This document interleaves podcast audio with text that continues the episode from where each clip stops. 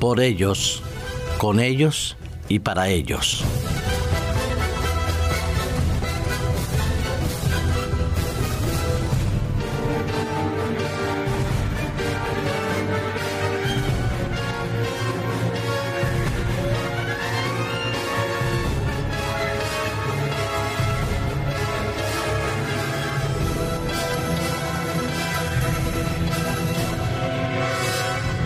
La mayoría de las veces, los medios de comunicación nos hacemos ecos mucho más de las malas noticias, de las tensiones, de las crisis, de los problemas, de las peleas, de los actos de violencia de género o violencia institucional. Reproducimos y comentamos con mayor asiduidad conflictos como el de Libia, el de Egipto, el del Zaire o en cualquier otro lugar del mundo y parece que nuestro mundo está cada día más inmerso en medio de la maldad, la crueldad, el desarraigo, la inmigración forzada y forzada. Nos encontramos muchas veces hablando más del dolor, del sufrimiento, de la enfermedad y de la muerte que de las buenas noticias. También hay que reconocerlo,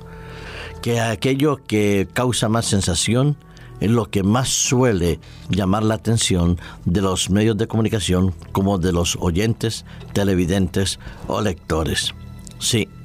hay una realidad. Nuestro mundo se debate entre los conflictos y el sufrimiento y el deseo de salir de ellos, de triunfar, de encontrar un poco de solidaridad, de respiración afectiva, emotiva y espiritual en medio de una sociedad como la que nos ha tocado vivir y nos tocará vivir hasta el día que Cristo venga. Entre las enfermedades que quizás más puedan causarnos sensación y preocupación es la conocida por todos nosotros como el Alzheimer. Esa pérdida paulatina, lenta, insidiosa e irrecuperable como es la pérdida de la memoria el enfermo de Alzheimer no solo va perdiendo los recuerdos, difuminándose en el tiempo algunos de ellos y otros creándoles confusión, va produciendo la sensación de abandono, de tristeza y de soledad y de impotencia en parte de la familia y de los amigos de los que rodean al enfermo del Alzheimer. Por eso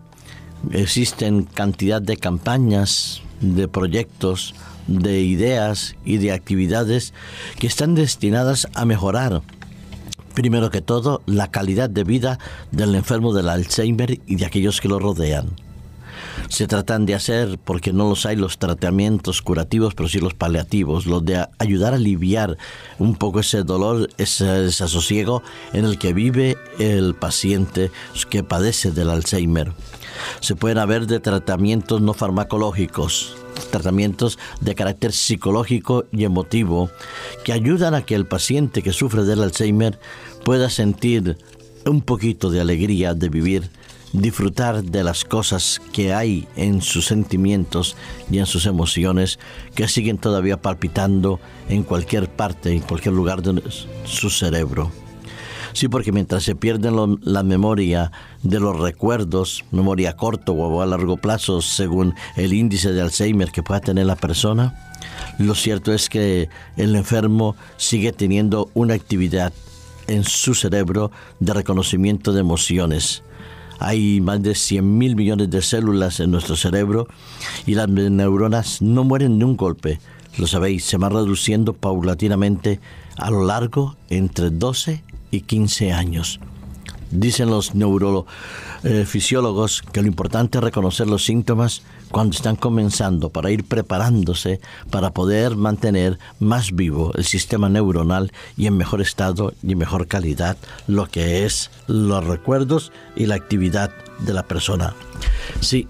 hablar de la enfermedad del Alzheimer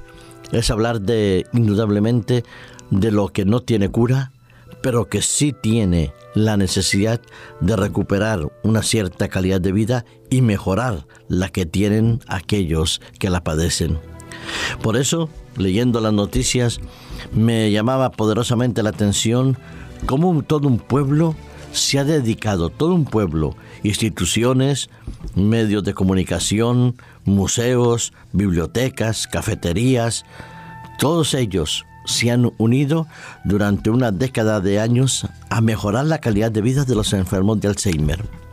Quizás esa ciudad la conocemos por tener una casa museo muy muy conocida en todo el mundo, la casa museo de John Fitzgerald Kennedy. Recordemos que fue el presidente de los Estados Unidos y ahí, en esa ciudad, nació, en Brooklyn, pues bien, la ciudad de Brooklyn se ha dedicado durante una década a realizar más de 400 eventos artísticos, además de preparar conciertos, obras de teatro, eh, reuniones en bibliotecas, mm, meriendas, eh, promociones en diferentes niveles para recordarles a los enfermos que hay una calidad de vida que todavía pueden disfrutar de ellos. Es preciosa la actividad que desarrolla esa ciudad de Brooklyn, situada en el estado de Massachusetts, con más de 58 mil habitantes, dicen las estadísticas. Es un arte contra el olvido. Es un deseo de toda una población de ayudar a que las personas exterioricen sus sentimientos, disfruten de pequeños cortometrajes de película donde no se le pregunta quién es el autor, ni quién es el creador, ni el director musical, sino que, cómo te sientes, qué es lo que te agrada, qué harías tú si estuvieras en ese lugar, en ese momento, si, para que hablen de sus sentimientos, expresión, digamos, de sentimientos y expresión artística unida para mejorar la calidad de vida. Todo un pueblo, todo un conglomerado de personas, desde las instituciones oficiales a las más íntimas y más privadas, como la institución familiar. Y quiero felicitarlo sinceramente desde aquí al pueblo de Brooklyn por esa hermosísima actividad norteamericana que se declara amiga de los enfermos de Alzheimer y de sus familiares. Eso que nos ha motivado, pues un, yo creo que un sentimiento de compasión, de solidaridad, un sentimiento de apoyo y de cariño tanto al enfermo como a las familias de los enfermos, a los amigos. Ese sentimiento de compasión indudablemente está originado en el corazón del ser humano porque hay un sentimiento de amor y de compasión mucho mayor, mucho más grande, que surge en el corazón de Dios y que se transmite a los hombres. Una vez Jesús estaba rodeado de una multitud de personas después de haber atravesado el lago e irse a un lugar en principio de solitario para poder descansar. Pero cuando llega a aquel lado, a aquella orilla, se encuentra con una gran multitud y tiene compasión de ellas. Y entonces, después de haberles enseñado, después de haberlos curado, de haberles animado, de haberles orientado espiritualmente, cuando sus discípulos se dieron cuenta que ya era muy tarde, les dijeron, mándalo lejos, mándalo lejos para que puedan comprar comida, porque aquí donde estamos, estamos solos, estamos en el desierto. Y Jesús contestó, como dice el evangelista Marcos en el capítulo 6 y en el versículo 37, Dadle vosotros de comer.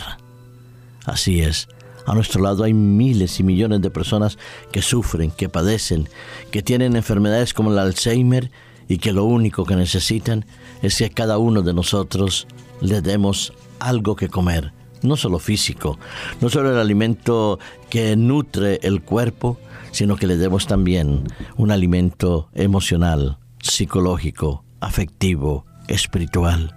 Para todos los que estamos bien, para los que tenemos una fe, una esperanza y los que creemos en Cristo, invitando a nuestro Señor Jesús, podemos darle a ellos lo que necesitan y seguro, como en aquel milagro de la alimentación de los cinco mil, que quedarán satisfechos y saciados los que reciban nuestra solidaridad y seguirá sobrando, porque siempre podremos dar más dadle vosotros de solidaridad, de amor y de ternura y comprensión a aquellos que padecen Alzheimer como cualquier otra enfermedad.